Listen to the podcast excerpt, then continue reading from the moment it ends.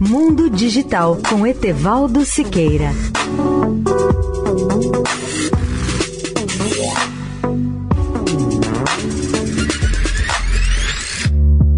Olá, ouvinte da Eldorado.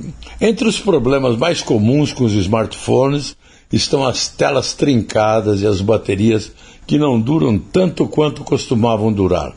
E muitas vezes as pessoas simplesmente aprendem a conviver com eles. No dia 20 deste mês, a Apple começou a vender aos consumidores regulares as peças e ferramentas necessárias para corrigir os problemas. A empresa lembrou que tem a responsabilidade tanto de oferecer reparos seguros aos clientes quanto de proteger o meio ambiente.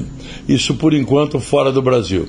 Num documento especial do tipo White Paper, a Apple escreveu que tem o dever não apenas de oferecer produtos confiáveis, quanto de ajudar os clientes a tirar o máximo proveito dos seus dispositivos.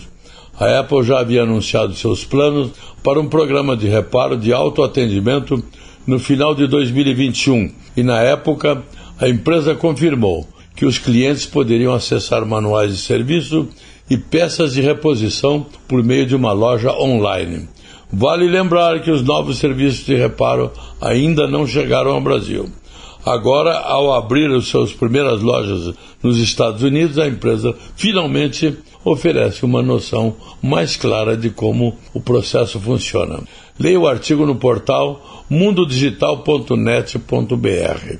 Etevaldo Siqueira, especial para a Rádio Eldorado.